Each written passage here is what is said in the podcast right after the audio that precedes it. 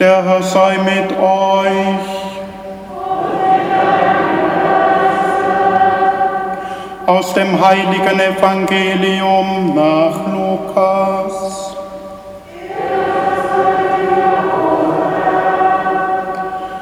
Am ersten Tag der Woche gingen die Frauen mit den wohlriechenden Salben, die sie zubereitet hatten, in aller Frühe zum Grab. Da sahen sie, dass der Stein vom Grab weggewälzt war. Sie gingen hinein, aber den Leichnam Jesu des Herrn fanden sie nicht. Während sie ratlos dastanden, traten zwei Männer in leuchtenden Gewändern zu ihnen. Die Frauen erschraken und blickten zu Boden. Die Männer aber sagten zu ihnen, was sucht ihr den Lebenden bei den Toten? Er ist nicht hier, sondern er ist auferstanden. Erinnert euch an das, was er euch gesagt hat, als er noch in Galiläa war der Menschensohn muss den Sündern ausgeliefert und gekreuzigt werden und am dritten Tag auferstehen. Da erinnerten sie sich an seine Worte und sie kehrten vom Grab in die Stadt zurück und berichteten alles den Elf und den anderen Jüngerinnen und Jüngern. Es waren Maria Magdalene, Johanna und Maria, die Mutter des Jakobus. Auch die übrigen Frauen, die bei ihnen waren, erzählten es den Aposteln. Doch die Apostel hielten das alles für Geschwätz und glaubten ihnen nicht. Petrus aber stand auf und lief zum Grab. Er beugte sich vor, sah aber nur die Leinenbinden dort liegen. Dann ging er nach Hause, voll Verwunderung über das, was geschehen war. Evangelium unseres Herrn Jesus Christus.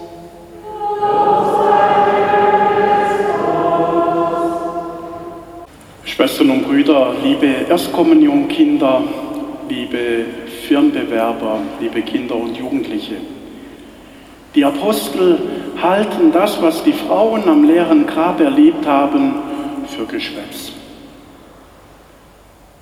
Und ich möchte jetzt für diese Apostel eine Lanze brechen. Denn es ist ja auch wirklich unvorstellbar, was diese Frauen da erzählen. Wir müssen uns denken, diese Apostel, die Jüngerinnen und die Jünger sind noch erfüllt von dem Schrecken vom Karfreitag. Sie sind noch erfüllt von den zerbrochenen Träumen und Hoffnungen, die sie mit diesem Jesus verbunden hatten und den sie am Kreuz sterben sahen.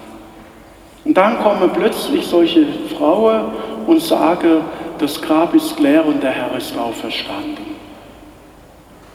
Das ist so ein bisschen wie wenn wir was erhoffen und erwarten, von dem wir eigentlich wissen, es ist unmöglich, und dann gesagt bekommen, träum weiter.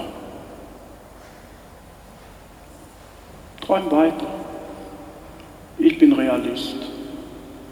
Ich habe es gesehen und ich weiß, das funktioniert so nicht. Träum weiter. Wer von uns hat solche Situationen nicht schon erlebt? Entweder selber, dass man diese Antwort bekommen hat, oder dass wir zu jemandem gesagt haben, ja, ja, träum du nur weiter.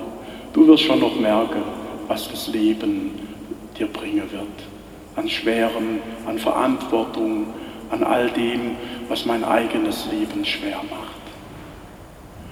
Und diese Haltung, diese Perspektive, die muss erst nach und nach aufgeweicht und aufgebröckelt werden, damit wirklich in unser Herz durchdringen kann, es ist wahr, der Herr ist auferstanden.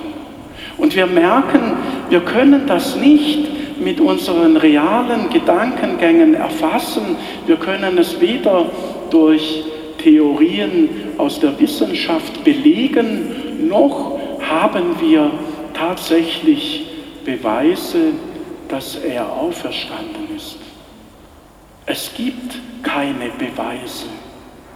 Es gibt nur das Zeugnis von Menschen, die vom auferstandenen Herrn berührt wurden und die in dieser Begegnung und in dieser Berührung die Erfahrung machten, dass Schweres von ihnen genommen wird, dass sie sich plötzlich aufrichten können, dass sie durchatmen können und dass sie neue Hoffnung in ihrem Leben und in ihrem Herzen spüren. Und genau das ist es, was Ostern ausmacht. Wir können jetzt hinausgehen und können sagen, Halleluja, der Herr ist auferstanden. Wir können jedem sagen, Christus, der Herr lebt, er liebt auch dich. Die Leute werden sagen, so ein Schwärmer, so einer, der wieder nicht weiß, wie das Leben eigentlich tickt. Freikirchler, was, Katholik, oje, oje.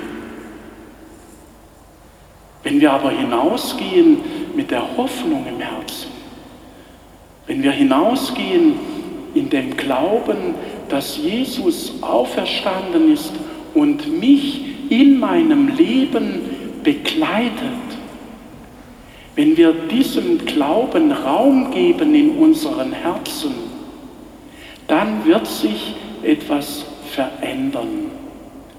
Und zwar nicht die Welt und nicht die Menschen, denen wir begegnen, sondern wir werden uns verändern. Wir werden Menschen, die aus dieser Hoffnung heraus leben und aus dieser Hoffnung heraus die Kraft finden, nicht nur für sich selber zu leben, sondern anderen, den Menschen, denen wir in unserem alltäglichen Leben begegnen, diese Hoffnung weiterzugeben und das Leben mit ihnen zu teilen. Und wenn wir in die Welt hineinschauen, dann braucht es nichts mehr wie Hoffnung. Wenn wir an die Ukraine denken, an die Menschen, die dort ausharren und darauf hoffen, dass der Rest der Welt sie nicht im Stich lässt. Wenn wir den Menschen, die zu uns gekommen sind aus den Kriegsgebieten, diese Hoffnung ins Herz geben, wir sind mit euch und Gott hält eure Familie, hält die, die ihr zurücklassen musstet, in seiner Hand und wir dürfen darauf vertrauen, dass sie für ihn nicht verloren gehen. Wenn wir ihnen Mut machen und ihnen zeigen, dass sie bei uns willkommen sind. Und das nicht nur bei den Menschen, die aus der Ukraine zu uns kommen, sondern bei all denen, die vor Unheil, vor Klimakatastrophen, vor Terror und Krieg auf der Flucht sind. Dieser Weg ist nicht einfach. Wenn wir anderen Hoffnung geben wollen, dann müssen wir zum einen selber Hoffnung im Herzen tragen und zum anderen auch bereit sein, für diese Hoffnung zu leben, das heißt auch Opfer der Solidarität zu bringen. Denn unser Evangelium ist nicht der Kapitalismus, wo es heißt immer mehr, immer schöner, immer höher, immer schneller, immer weiter, immer besser, immer reicher, sondern unser Evangelium ist, geh hin zu den Menschen, bring ihnen die frohe Botschaft von Jesus Christus, teile mit ihnen das Leben, teile mit ihnen das, was du im Leben geschenkt bekommen hast, die Liebe, den Mut, das Vertrauen, aber auch die materiellen Güter. Und genau das war diese explosive Kraft der frühen Gemeinden, dass sie wirklich alles miteinander teilten, dass sie miteinander in Gütergemeinschaft lebten, dass sie füreinander da waren und dass sie sich so auch gegenseitig ergänzten in ihren Begabungen und Fähigkeiten, aber auch in dem, was jeder Einzelne materiell in die Gemeinschaft eingebracht hat. Und so war es den jungen Gemeinden möglich, Menschen Gastfreundschaft zu schenken. So war es ihnen möglich, diesen Jesus durch ihr gelebtes Zeugnis zu den Menschen zu bringen und dabei zu entdecken, dass er sie bei diesen Menschen schon erwartet. Denn wo wir so handeln und wo wir aus dieser Liebe heraus unser Leben gestalten, dort machen wir bei allem, was auch Schweres in unserem Leben ist, immer wieder die Erfahrung des Getragenseins, des Angenommenseins und dieser Fülle des Lebens, dass es immer wieder Momente und Augenblicke gibt, wo wir in unserem Herzen spüren, es ist wahr. Jesus lebt er ist in meinem Leben da und er gibt meinem Leben Sinn und Zukunft.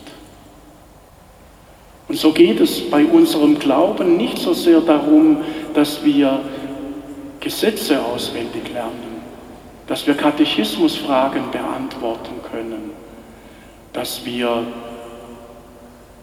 die Bibel auswendig können sondern es geht darum, dass wir mit unserem Leben dieses Evangelium in den Herzen der Menschen weiterschreiben, durch die Art und Weise, wie wir mit ihnen umgehen, wie wir ihnen die Liebe, die wir von Jesus geschenkt bekommen haben, weitergeben. Amen.